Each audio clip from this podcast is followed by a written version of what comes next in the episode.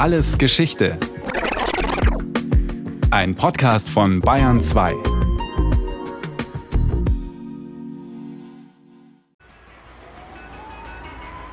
Los Angeles in den 1950er Jahren. Die Stadt liegt immer wieder unter einer Dunstglocke, die Augen und Atemwege reizt. Schuld daran ist das Ozon. Dieses Gas entsteht unter der starken kalifornischen Sonne durch eine photochemische Reaktion. Ausgangssubstanzen sind Stickoxide und Kohlenwasserstoffe. Sie stammen zu einem guten Teil aus den Abgasen von Benzinmotoren. Ein Ingenieur französischer Herkunft, Eugène Oudry, macht sich schon damals Gedanken darüber, wie man die entsprechenden Substanzen aus den Abgasen herausbekommen könnte. Seine Idee? Man leitet die Abgase durch einen Keramikblock mit vielen feinen Kanälen. Dieser Keramikblock ist mit dem Edelmetall Platin beschichtet. Das Platin sorgt dafür, dass die schädlichen Abgasbestandteile in harmlose Substanzen umgewandelt werden. Bereits 1956 erhält Udry ein Patent auf seinen Abgaskatalysator. Es sollte allerdings noch einmal fast 20 Jahre dauern, bevor tatsächlich die ersten Autos mit CAT auf den Markt kommen. Ein Grund? Im Treibstoff steckte damals eine Bleiverbindung. Das Problem dabei? Die Beschichtung des Katalysators geht kaputt durch das Blei im Benzin. Erläutert Wolfgang Lobeck, Verkehrsexperte und Greenpeace-Berater. Mit Blei also kein Katalysator. Doch was hatte das giftige Schwermetall überhaupt im Treibstoff zu suchen? Es sollte die sogenannte Oktanzahl des Benzins erhöhen und so eine kontrollierte Verbrennung im Motor garantieren. Hohe Oktanzahlen im Benzin waren damals am billigsten und am effektivsten zu erreichen durch den Bleizusatz. Das kann man genauso anders. Inzwischen hat man dieselben und sogar höhere Oktanzahlen auch ohne Blei durch andere Fraktionen in der Destillation des Rohöls, ist aber teurer. Mit Blei war es einfach die billigste Methode die allerdings für eine schleichende Vergiftung der Umwelt und der Menschen verantwortlich war. In den USA begann man deshalb in den 1970er Jahren, die Bleiverbindung aus dem Benzin zu verbannen. Damit wurde endlich auch der Weg frei für die Abgasreinigung. 1973 entwickelten zwei amerikanische Chemieingenieure den sogenannten Drei-Wege-Katalysator. Drei-Wege-Katalysator, weil es sich um drei Schadstoffe handelt, also CO, Kohlenmonoxid, giftig, erstickend, die flüchtigen organischen Verbindungen und das Stickoxid. Damit der CAT die Menge dieser drei Schadstoffe im Abgas um mehr als 90 Prozent reduzieren kann, muss allerdings die Verbrennung im Motor sehr genau geregelt werden. Möglich ist das mit der sogenannten Lambda-Sonde. Sie kam 1976 auf den Markt, entwickelt vom deutschen Automobilzulieferer Bosch und eingebaut in Fahrzeuge des schwedischen Herstellers Volvo, die in die USA verkauft wurden. Also europäische Unternehmen verfügten bereits in den 1970er Jahren über die Technologie für eine effiziente Abgasreinigung. Aber es dauerte noch etliche Jahre, bis der CAT in Europa Einzug hielt. Zuerst profitierten die US-amerikanischen Bürger davon. Sie sorgten nämlich mit strengen Gesetzen zur Luftreinhaltung dafür, dass sich der Drei-Wege-Katalysator in ihrem Land rasch durchsetzte, erinnert sich Dr. Rudolf Petersen.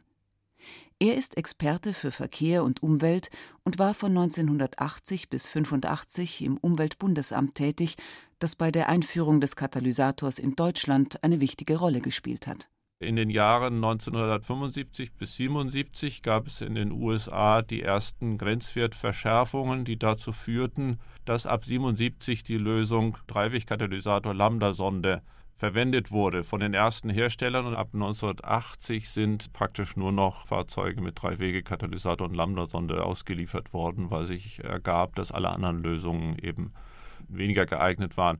Auch Japan setzte früh auf den Katalysator. Anders sah es in Deutschland aus. Da passierte erst einmal nichts oder zumindest sehr wenig. Zwar wurde über bleifreies Benzin diskutiert, aber aus den Zapfpistolen floss nach wie vor ausschließlich Verbleitersprit. Die Autoindustrie war darüber nicht unglücklich. Sie musste nur ein paar Modelle mit Katalysator für den Export nach Übersee entwickeln. Für den europäischen Markt konnte sie sich diesen Aufwand schenken bis plötzlich im Sommer 1983 die Bundesregierung aus ihrem ökologischen Dämmerschlaf erwachte. Schuld daran war Bundespräsident Karl Carstens, der während seiner Amtszeit ausgedehnte Wanderungen in Deutschland unternahm. In Bayern sah er dabei die dramatischen Auswirkungen des Waldsterbens. Ja, es ist ein Problem, was mir sehr große Sorge macht, und zwar nicht nur für den bayerischen Wald, sondern für viele andere deutsche Wälder. Es ist das dringendste Umweltproblem, vor dem wir stehen, das ist gar keine Frage. Wir haben nicht mehr viel Zeit, um hier Abhilfe zu schaffen. Und äh, ich bin auch der Meinung, dass das, was bisher geschehen ist, nicht ausreicht, sondern dass noch mehr geschehen muss. Carstens wandte sich an Bundeskanzler Helmut Kohl. Und nur wenige Tage später landete das Thema Waldsterben auf der Tagesordnung einer Kabinettssitzung.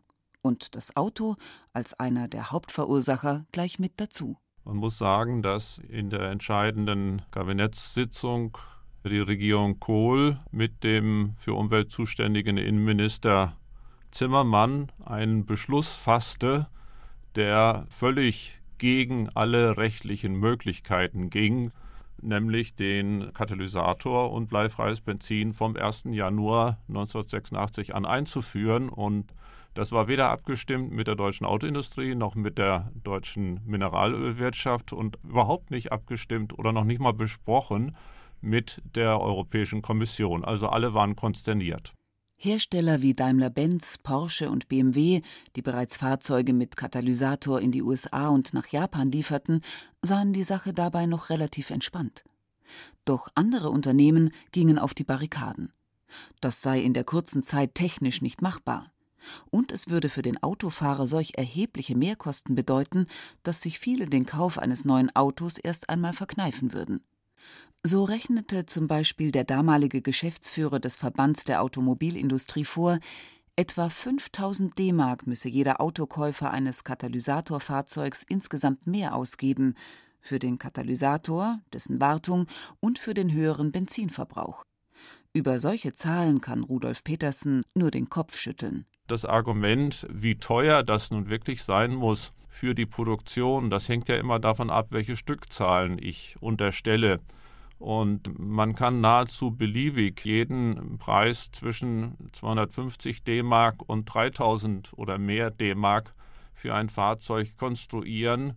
Wir vom Umweltbundesamt haben dann berechnet, dass das Konzept Drei-Wege-Katalysator mit direkter Einspritzung im Vergleich zum Vergasermotor früher nicht mehr als 500 D-Mark teurer sein muss. Und auch bei den Wartungskosten und dem zusätzlichen Benzinverbrauch hat die Automobilindustrie übertrieben.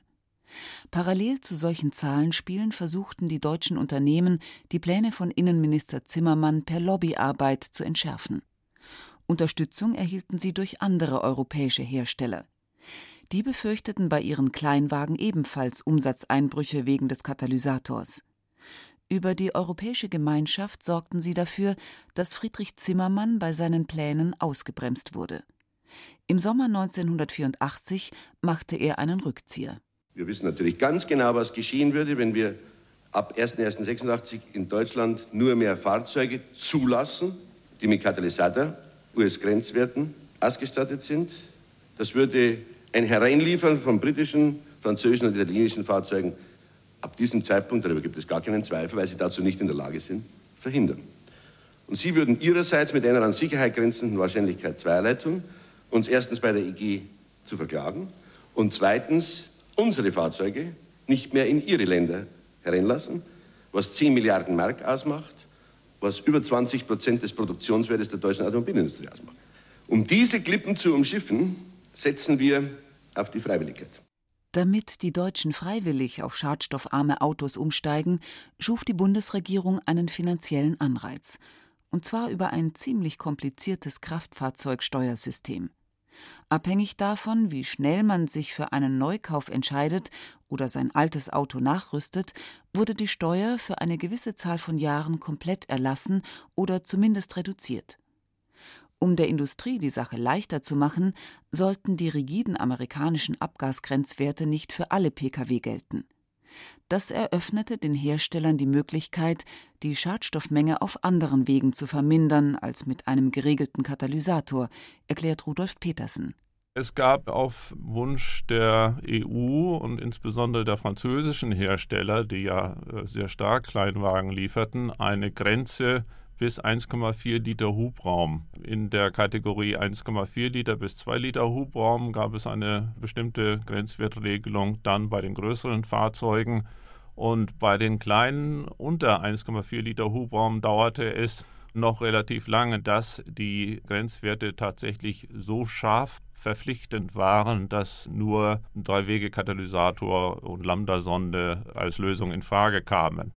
1989, also sechs Jahre nach dem ersten Vorstoß der Bundesregierung, hatten deshalb viele Hersteller immer noch Autos ohne Katalysator im Programm.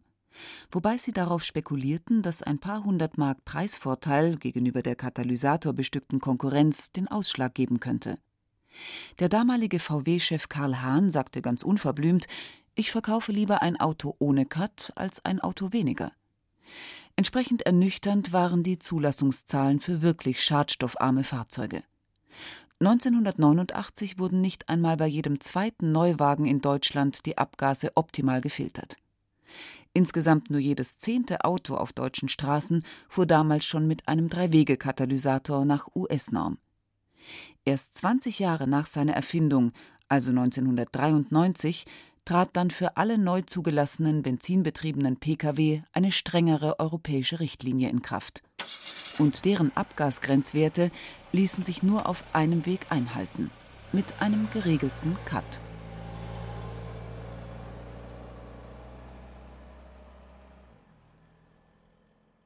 Das war Alles Geschichte, History von Radio Wissen. Aus der Staffel Umwelt und Politik. Diesmal mit der Folge Katalysator, Autolobby und Wirtschaftspolitik von David Globig. Gesprochen hat Rahel Contes. In der Technik war Cordula Vanschura. Regie Sabine Kienhöfer. Redaktion Nicole Ruchlack. Von uns gibt's natürlich noch viel mehr. Wenn Sie nichts mehr verpassen wollen, abonnieren Sie den Podcast Alles Geschichte, History von Radio Wissen unter bayern2.de slash allesgeschichte und überall, wo es Podcasts gibt.